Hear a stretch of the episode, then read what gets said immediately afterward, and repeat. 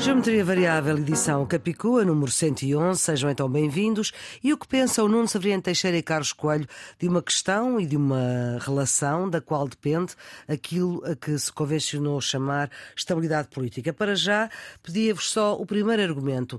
Mudou a relação política entre Marcelo Rebelo de Sousa e António Costa, Nuno? Não mudou no essencial, mas esta é indiscutivelmente uma fase nova da relação entre o governo e o presidente. Carlos, mudou a relação política entre Marcelo Rebelo de Sousa e António Costa? Só o futuro dirá se há alguma mudança mais significativa, mas claramente o tom mudou e isso é evidente nas últimas duas, três semanas.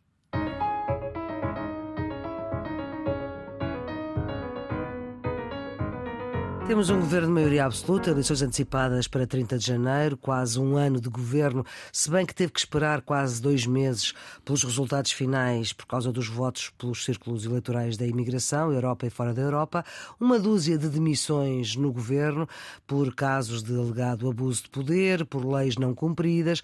Pela primeira vez, pelo menos que se saiba, em sete anos como Primeiro-Ministro, António Costa resolve escrever ao Presidente, com quem fala ou falava todos os dias, várias vezes ao dia, e se fosse caso disso, pelo telefone e em presença.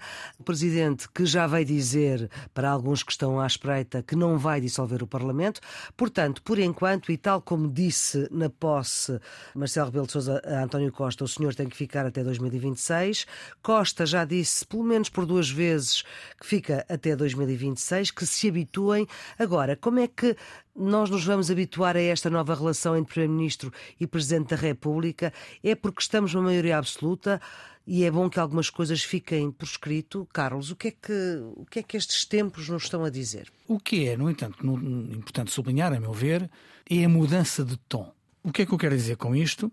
Nos últimos 15 dias, 3 semanas, isto é claramente perceptível. O Presidente da República fez, na sua mensagem de Ano Novo, uhum uh, o discurso mais sério e mais grave relativamente ao governo de sempre. Depois, na prática, uh, demitiu uma secretária de Estado em direto. Hum. Que Costa estava a assegurar no Parlamento. Não se absteve de comentar polémicas mediáticas. Rejeitou liminar e publicamente as propostas do Primeiro-Ministro que afinal foram combinadas. Portanto, ele já tinha conhecimento, coisa que se podia pensar que até não tinha. Mas era uma iniciativa do governo tentar uhum. arrastar ou comprometer o presidente para um processo prévio à nomeação dos membros do governo, que, a meu ver, é claramente inconstitucional e que Marcelo uh, uh, claramente se demarcou. Enviou a lei da eutanásia para o Tribunal Constitucional em tempo recorde. Um, e uh, tem apresentado um afastamento gradual eh, relativamente ao governo que ele eh, sempre apoiou desde o início.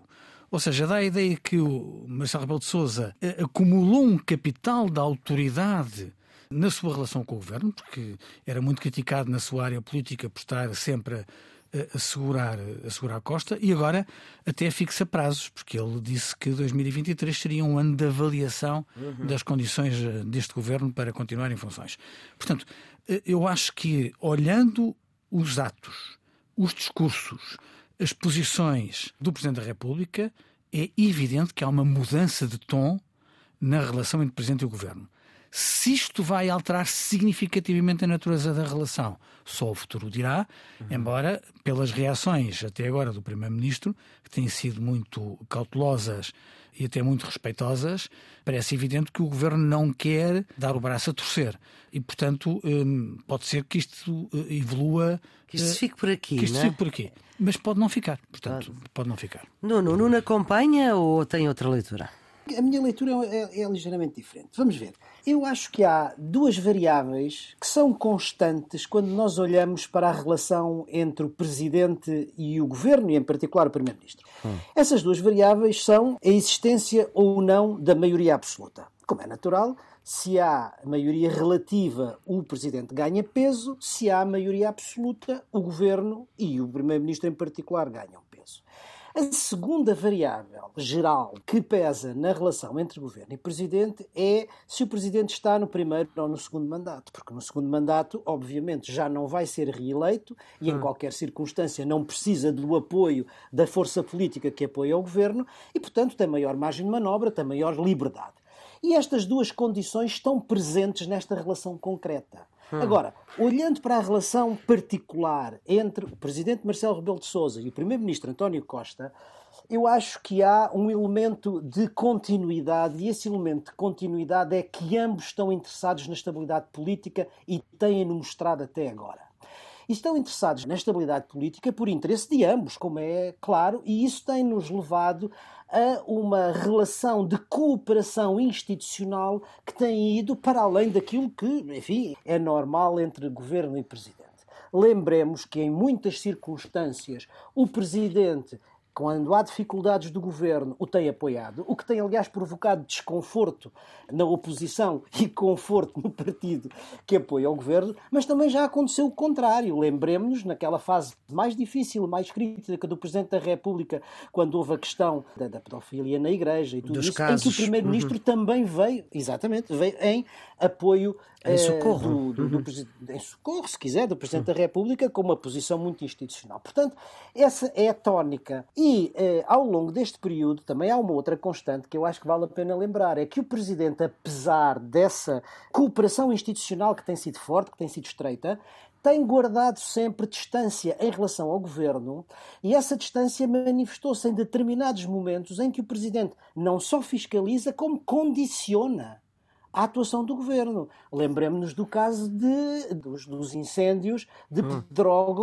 E de, enfim, do que aconteceu com a ministra Constância Urbano de Souza.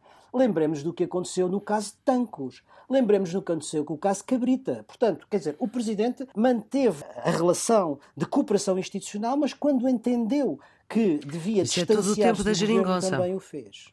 É, uhum. mas agora, é por isso que eu acho que estamos numa fase nova. Há um elemento de novidade. Do meu ponto de vista, isso ficou claro na intervenção do Presidente da República do Ano Novo, mas ficou de uma forma ainda mais clara, mais explícita na declaração que faz quando chega do Brasil. Todos estão lembrados disso. O critério é eh, fazer com a prata da casa para não mexer muito naquilo que existe.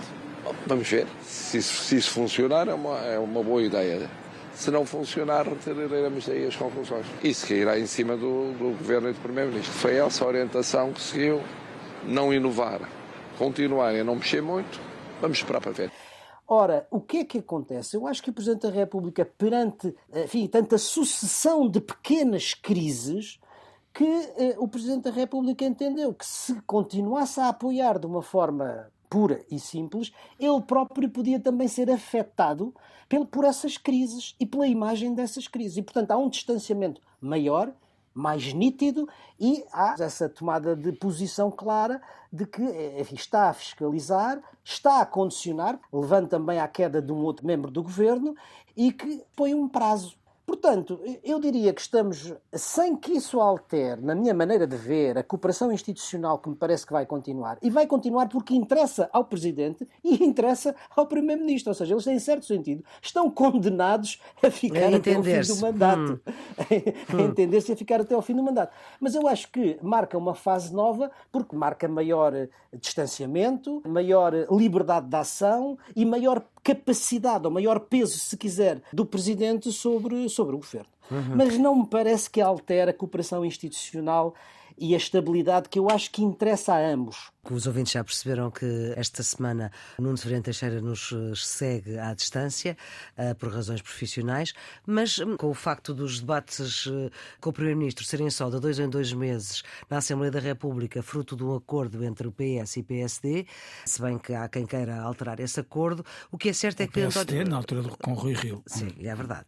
António Costa esteve a semana passada e esta semana no Parlamento, coisa que não é comum, mas foi um António Costa diferente que esteve a semana passada e outro que esteve esta semana. Ele hoje vem reconhecer que foram infringidas as leis da República pelas secretárias de Estado que se demitiram. O Partido Socialista, depois de várias insistências e de, e de várias negas, digamos assim, aos pedidos da oposição para ouvir vários membros do governo, vem viabilizar uma comissão de inquérito à, à, à TAP. Que eu pergunto, Carlos, há aqui aquilo que se chama arrepiar caminho, corrigir o tiro, evitar o erro. O que é que aconteceu com António Costa de semana passada para cá? Bem, eu não sei quais foram as motivações. Mas parece mais eficaz este registro. É? Ou seja, quando António Costa uh, tem uma postura mais dialogante e menos arrogante. Quando António Costa reconhece a ilegalidade da posição da antiga secretária de Estado Rita Marques, que secretário de Estado do Turismo, do secretário de Estado do Turismo, que viabilizou vantagens fiscais à empresa de que agora vai ser um mês depois vai ser responsável. Tinha que ter esperado três anos. Em clara violação da, da lei. Quando, eh, no caso de Alexandra Reis, eh, eh, que tinha saído da Conselho de Administração da TAP, recebido uma, uma indenização de 500 mil euros, depois tinha sido nomeada para a nave e finalmente tinha sido secretário de Estado, ele reconheceu que os procedimentos não foram, não foram corretos e que ela, no mínimo, deveria ter devolvido parte, uh, parte uh, da, indenização. da, indenização. que recebeu na, da, da TAP. E, portanto, sob esse ponto de vista, eu acho que a atitude do Primeiro-Ministro no debate parlamentar tem foi muito mais inteligente. Uhum. Foi muito mais inteligente. É verdade que uh, isto foi na sequência de uma semana, a semana horribilis de António Costa. Ele tinha acabado de sair do problema com o seu secretário de Estado adjunto, Miguel Alves, e depois teve com Alexandre Reis, uh, com Carla Alves e com Rita Marques uma sucessão de, de escândalos, uns maiores, outros mais pequenos, uhum. Uns atribuídos uh, às pessoas, outros a diversas circunstâncias.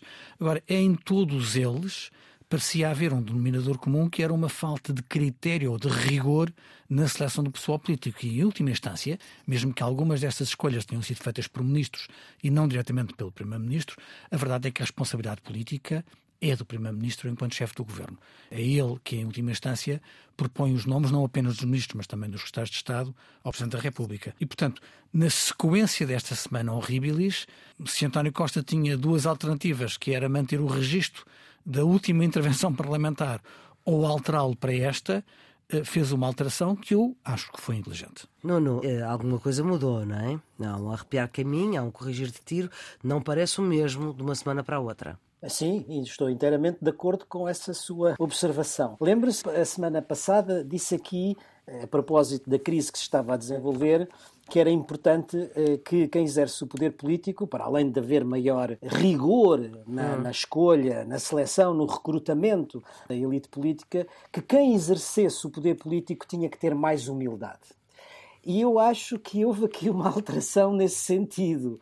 Ou seja, se até há, enfim, há duas semanas a ideia de que a maioria absoluta se estava a aproximar do poder absoluto estava-se a instalar, alguns disseram que a própria capa da visão em que o Primeiro-Ministro aparecia numa postura majestática era até um pouco simbólico dessa, dessa atitude, eu acho que isso mudou completamente. Hum. Ora, eu acho que, da uma semana para cá, o Primeiro-Ministro tem feito jus à ideia que ele próprio lançou de que a maioria absoluta não é poder absoluto.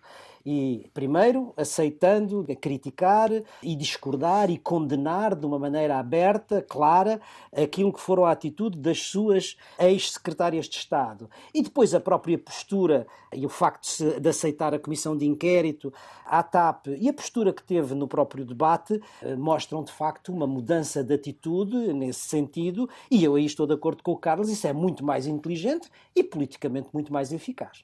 Bom, no momento em que gravamos, não conhecemos os detalhes detalhes da proposta que o Primeiro-Ministro fez, ao que parece com sucesso, como ele próprio disse, ao Presidente para este escrutínio maior de futuros uh, membros do Governo. O que é certo é que temos aqui um ambiente político com greves dos professores que quase não passam pelo debate político na Assembleia da República, com as urgências, afinal, sem urgência. Há uma nova posição, o novo líder do PCP disposto a um governo numas eleições futuras, é uma novidade vinda da Soeiro Pereira Gomes, com um PSD também hum, partido depois do artigo de Pedro Passos Coelho sobre a eutanásia, que dividiu um bocadinho as águas uh, no PSD, mas também agora uh, com uh, questões de alguns casos de ajustes diretos numa Câmara que era socialista, com o escritório de Montenegro. Esta indefinição na iniciativa liberal e ainda a prevalência do Chega, isto em termos de ambiente político para os próximos tempos, o que é que vem aí, Carlos? De tudo aquilo que referiu, o que é mais preocupante, que eu acho que vai condicionar o ambiente político nos próximos meses, é a degradação dos serviços públicos, os problemas na escola uhum. os problemas nos uh, estabelecimentos de, de, saúde, nos centros de saúde e nos hospitais. As escolas estão paradas e parece que não se passa e, nada. E eu é? creio, sim, já há uma antevisão de guerra jurídica para saber uhum. se. Se é legal a greve. Se é, se é legal a greve. Melhor, o pré-aviso de greve, tal uhum. como ele está enunciado. Eu acho que, primeiro, que há uma crispação entre setores da sociedade portuguesa e, designadamente, da função pública relativamente ao governo, e, portanto, eu creio que a tensão entre o governo e os professores tende a aumentar e não a diminuir. E, por outro lado, por mais voltas que se dê, o bloqueio dos serviços de saúde é uh, notório. Uh, o tempo de duração nas urgências nega a própria evidência da urgência. Bem, eh, isto é a falência uhum. do, do Sistema Nacional de Saúde. E, portanto, eu creio que esta ideia da degradação dos serviços públicos, da resposta pública aos problemas das pessoas, vai uh, ser um fator determinante na avaliação que os portugueses fazem da performance do governo nos próximos meses. Não, não. As questões sociais, e sobretudo aquelas que tocam com as políticas públicas de natureza social, a educação, a saúde, são aquelas que vão ter eh, uma grande relevância nos, nos próximos tempos. Mas também era preciso nós percebermos que estes movimentos de rua eram expectáveis, e nós já aqui falámos nisso, quando há uma maioria absoluta no Parlamento, é normal que as oposições, sobretudo as oposições à esquerda, lancem mão, digamos, dos sindicatos para poderem ter expressão do ponto de vista político, do ponto de vista social, e isso também, digamos, estas situações, independentemente da, enfim, da gravidade da, da, situação, isso também traduz este tipo de movimentos. Do meu ponto de vista, havendo uma maioria estável no Parlamento que apoia o governo, Havendo esta relação que, enfim, embora com uma nova fase, uma relação de cooperação institucional com o Presidente da República, e como eu digo, posso estar enganado, mas parece-me que é do interesse de ambos, Governo e Presidente, manter este valor da estabilidade. E em terceiro lugar, eh, o facto de, com exceção, provavelmente com exceção do Chega, nenhuma das oposições ter interesse neste momento em eleições antecipadas a curto prazo, porque à esquerda do Partido Socialista, enfim, a perspectiva eleitoral e as sondagens também não são muito favoráveis. O PSD, creio que não está ainda interessado em ter eh, eleições mais próximas. Aliás, o próprio líder já, já o disse eh, de uma forma muito clara. Quer ter quatro anos para se preparar. Uh, e está a fazer esse caminho, não é? Por outro lado, a iniciativa liberal, na indefinição em que está, também não tem seguramente interesse. Mas até ao final do mês há de ficar resolvido esse assunto. Sim, mas eh, não creio que nenhuma das oposições, com exceção claro do Chega, cujas sondagens dão uma subida de 12% para 15%, as sondagens valem o que valem, mas, mas, mas dão esse indicador, que as oposições tenham interesse em ter eleições antecipadas ou em provocar crises políticas. Portanto, desse ponto de vista, eu penso que haverá ainda um horizonte de estabilidade uh, nos próximos tempos.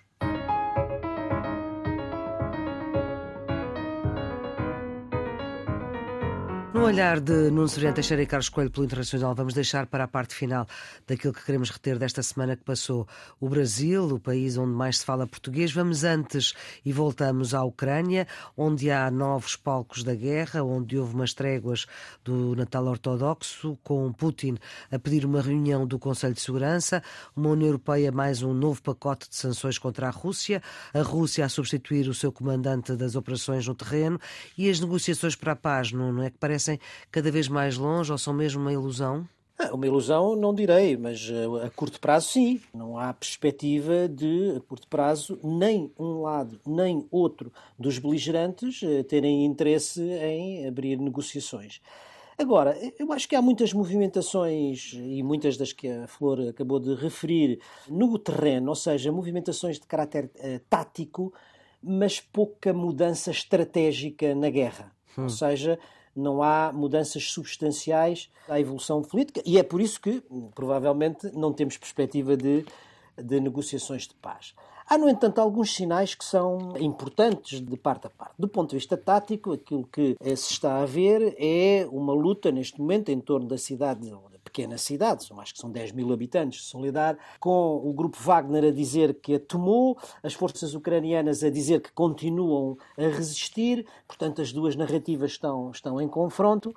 Mas mais significativo é a substituição do comandante militar que estava no terreno pelo chefe de Estado-Maior do Exército russo, e isso é um sinal político-militar importante. Significa, aliás, o próprio Putin já o admitiu, que as coisas não estão a correr bem do ponto de vista militar para a Rússia. Um outro elemento importante, não agora do lado russo, mas do lado dos aliados ocidentais, é o facto de vários desses aliados estarem dispostos neste momento a subir o patamar do seu auxílio militar uhum. no que diz respeito a material tecnicamente mais moderno e mais sofisticado, em particular material pesado, como são os tanques que Zelensky está a pedir. Isso, que é obviamente importante do ponto de vista militar, é também importante do ponto de vista político, porque significa que não só uh, os Estados Unidos, não só hum. o Reino Unido e a Polónia, que já tinham mostrado abertura nesse sentido, mas sobretudo a França e a Alemanha, que tinham manifestado posições muito mais cautelosas, e a própria França tinha até ao fim achado que era possível ainda trazer Putin à Há mesa razão, das negociações. Sim. Isso significa que quer a França, quer a Alemanha já perceberam que não é possível trazer Putin à mesa das negociações, dentro, obviamente, dos termos e das condições que o Ocidente aceita, e por isso estão dispostos a subir o patamar militar do seu auxílio. Isso e isto, significa... do meu ponto de vista, isto significa que Zelensky vai poder dispor de material muito mais sofisticado do que aquilo que até agora tinha e que, inclusivamente, aquele que ele está a reclamar. Em particular, os carros blindados pesados, ou seja, os tanques para além, obviamente, de mísseis antiaéreas com maior alcance. Mas nestes que são importantes agora militarmente no terreno. Carlos, isto, isto é a escalada a escalar. Sim, eu não sei se, há aqui uma, uma escalada a escalar. Eu diria o contrário. Acho, acho que, eh, acho que do, dos discursos oficiais vê-se alguma alguma, algum esforço de contenção, porque este, esta exigência ou este pedido de Zelensky de ter material, primeiro, não é de hoje. Segundo, a verdade é que, sob o ponto de vista da defesa aérea, o apoio ocidental melhorou muito a capacidade de defesa da Ucrânia, mas que no terreno havia insuficiências, até por grande parte do material, de parte a parte, quer dos russos, quer dos ucranianos, era um material ainda da Segunda Guerra e com alguns, com alguns problemas. Uh, e, portanto, sob o ponto de vista dos tanques, que é neste momento a grande preocupação ucraniana, o que nós vemos é uma maior disponibilidade de fornecimento que não existia até agora. O caso mais uh, claro é a França. Uhum. A França, que tinha resistência, foi o primeiro país europeu uh, a fornecer tanques a sérios, embora não sejam os tanques mais sofisticados franceses e mais pesados, são os tanques ligeiros, mas com capacidade de defesa face ao material que os russos têm no terreno e aparentemente com grande mobilidade, dizem os especialistas, e portanto, sob o ponto de vista tático, é um reforço importante. Da parte da Alemanha ainda não existe essa abertura e isso levanta outro problema, porque quer a Polónia, quer a Finlândia, quer a Dinamarca estão aparentemente dispostos a fornecer tanques, mas os tanques que eles têm são alemães e, de acordo com as regras estabelecidas quando beneficiaram de aquisições de material bélico sofisticado na Alemanha, precisam da autorização da Alemanha para ceder ou vender esses tanques a outros países. A Alemanha ainda não, não deu. deu. A Alemanha continua muito relutante em dar eh, tanques eh, à Ucrânia. Há quem diga porque a Alemanha tem, tem ambições de ser interlocutor como negociador de paz e, portanto, não quer exagerar demais o seu apoio à Ucrânia para que a Rússia eh, não diga que, que eles não são interlocutores a sério, o que aconteceu agora. Biden, no mês passado, disse que estaria disposto a ser mediador ou contribuir para a paz entre as duas. Eh, uhum. O porta-voz russo disse logo que, que a posição americana era uma posição que, relativamente aos interesses estratégicos da Rússia, tinha um ponto de partida inaceitável. Isto é, os americanos, como aliás a Europa, consideram que os russos têm que sair do território ucraniano que, que invadiram e os russos não querem isso. Não é? Agora, o que eu acho que é significativo, e é por isso que disse que, sob o ponto de vista uh, político e diplomático, talvez não estejamos numa, numa escalada, é que Putin, eu acho que isso é o dado mais relevante, já admitiu pela segunda vez num espaço de um mês a necessidade de um acordo para acabar com o conflito. É verdade que, de acordo com a maior parte dos especialistas, ele faz isto mais para consumo interno, porque há cada vez uma maior oposição nas famílias, sobretudo nas mães, relativamente ao esforço da guerra. Eu não sei se os números são tão, tão corretos, mas de acordo com a Ucrânia, pode haver aqui uma narrativa de guerra, eh, estima-se em mais de 113 mil, 113 mil russos mortos uhum. uh, na guerra, muito mais do que do que na Ucrânia. As mães russas dizem que os filhos não estavam preparados, não estavam treinados e que foram, uhum. foram carne para canhão. A ideia de que a insatisfação na opinião pública russa relativamente à forma como a guerra está a ser conduzida e às, às mortes, pode justificar esta preocupação de Putin a dizer não, nós até queremos a paz, não estamos enfileirados numa obsessão pela guerra. O Zelensky já veio responder, provavelmente convencido que a comunidade internacional iria ficar muito impressionada com esta disponibilidade de Putin para, para a paz e fez um discurso também a dizer que ele também quer acordos de paz, só que as condições que a partida a Rússia coloca e as condições que a partida a Ucrânia coloca são, com, são completamente estão nos antípodas. Não parece viável que haja qualquer uh, operação de paz a curto, curto, no curto espaço de tempo. Depois há a questão do mediador. O mediador hum. que aparentemente tem estado mais vocal é a Turquia. Erdogan tem interesse uh, na relação com, com a Rússia e na relação com a Ucrânia, mas não se será ideal para a comunidade internacional ter um ditador a limpar a cara com um possível acordo de paz. E não sei. É um político, sim, mas tanto também e, não. E não, não é? sei se Erdogan, eh, por mais força que tenha de persuasão sobre um e outro, consegue resolver esta equação tal como aparece hoje aos nossos olhos, é uma, é uma equação impossível. Em relação à, à, Alemanha, a Alemanha, obviamente, foi mais reticente e não disponibilizou carros mais de combate mais sofisticados que são os Leopard 2. Mas ainda assim, disponibilizou um outro carro de combate que é o Bradley, e isso significa, digamos, um passo mais à, à frente no auxílio militar à Ucrânia e indicia essa mudança de posição e, sobretudo, essa ideia de que eh, será difícil, para não dizer impossível, trazer uh, o Putin à mesa das negociações. Agora, é verdade que Putin pôs já várias vezes em cima da mesa a ideia de que é preciso acabar com a guerra e que está disponível para fazer negociações de paz. Mas está disponível a fazer negociações de paz em condições que são inaceitáveis para a Ucrânia, isto é, que a Ucrânia reconheça os territórios que foram anexados, mas que nem sequer estão ocupados. Portanto, são condições de muito difícil aceitação, quer para a Ucrânia, quer para o Ocidente. Portanto, de facto, pode ser para ter um efeito interno positivo, mas não é seguramente uma proposta séria para negociações de paz. Seguimos para o Brasil. O que fazer e como combater aqueles milhares de pessoas que vivem numa outra realidade e que acham que democracia é rasgar portinários e cavalcantes e partir vidros de uma das melhores arquiteturas do mundo. É uma maneira de colocar esta questão. O que é que falhou, Nuno? O que é que falhou? Falharam várias coisas, não é? Mas falharam ali como falharam nos Estados Unidos da América. Ou seja, há aqui entre estes dois movimentos aquilo a que os cientistas políticos chamam um contágio internacional. Quer dizer, um mimetismo de, de situações.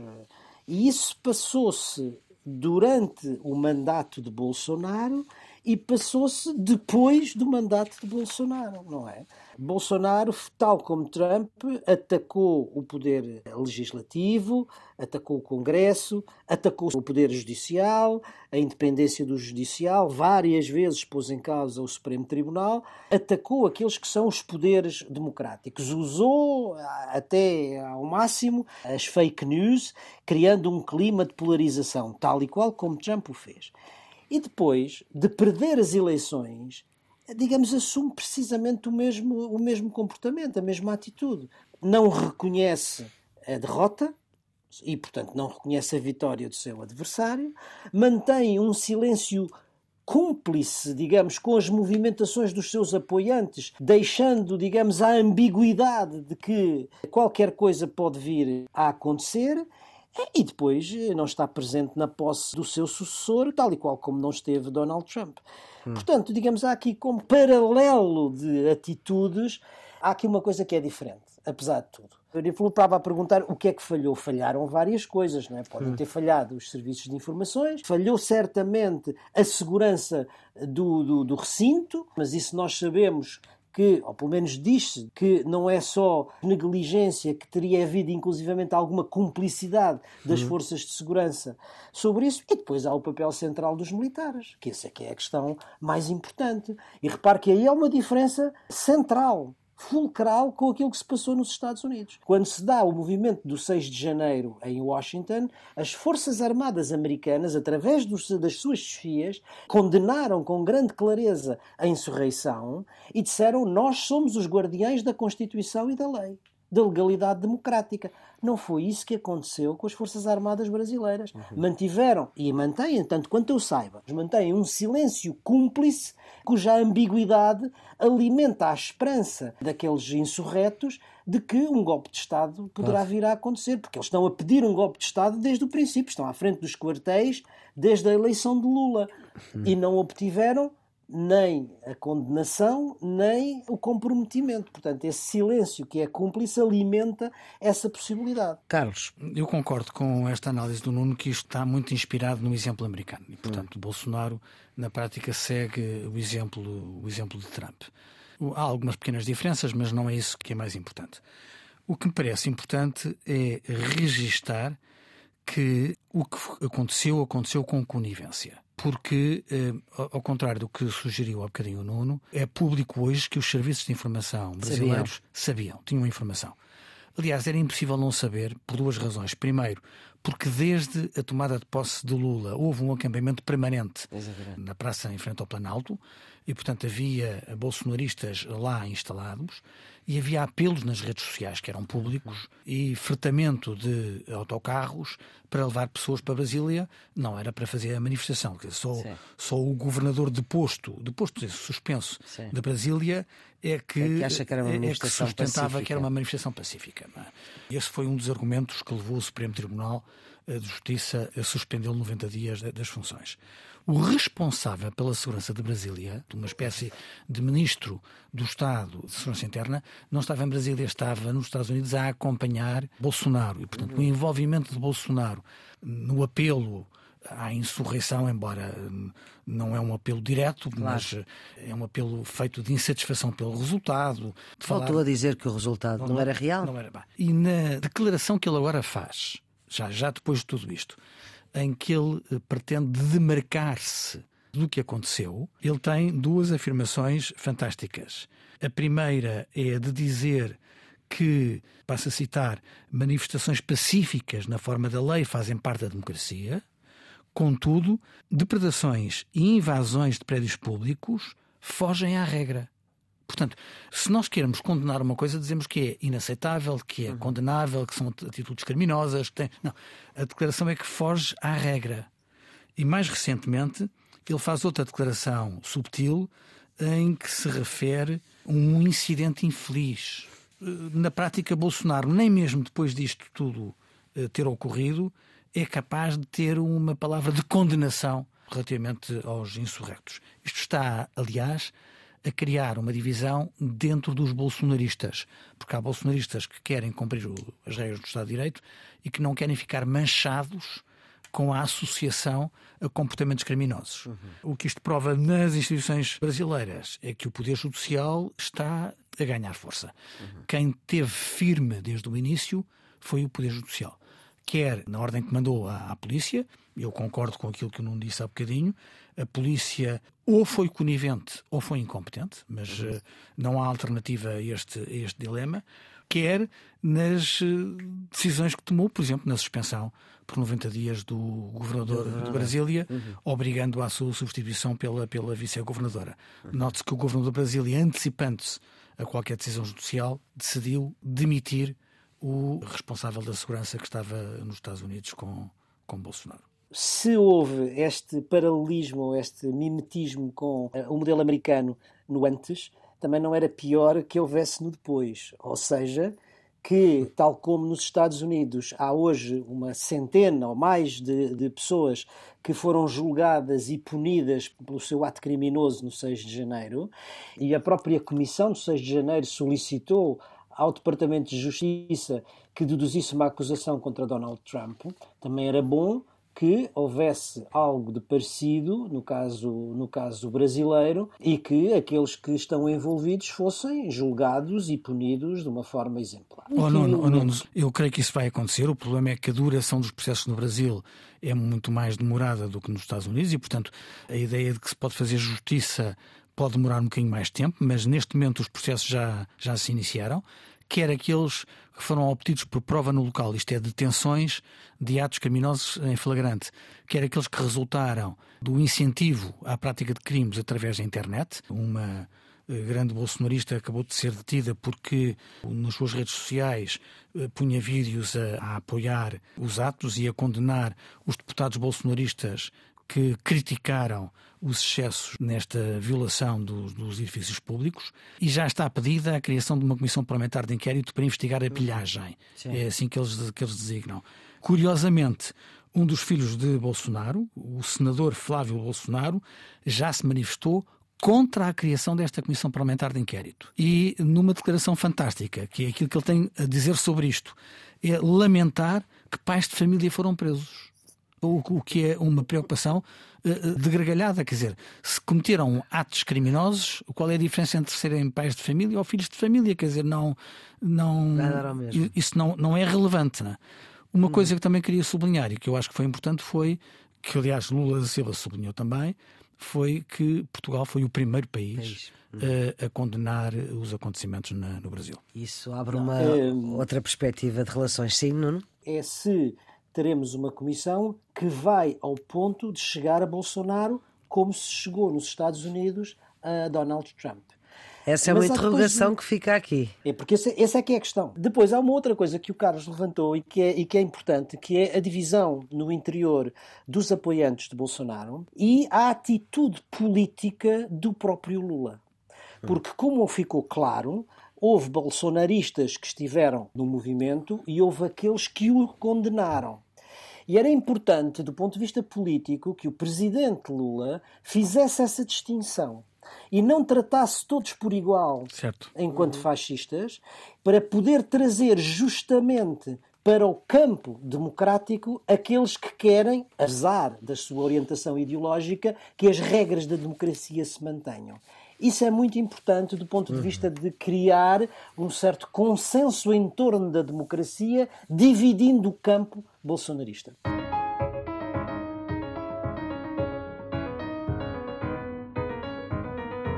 E vamos para os redondos, bicudos e quadrados. Redondos, Carlos? 30 anos do mercado interno. Celebramos no início do mês as três décadas do mercado interno da União Europeia.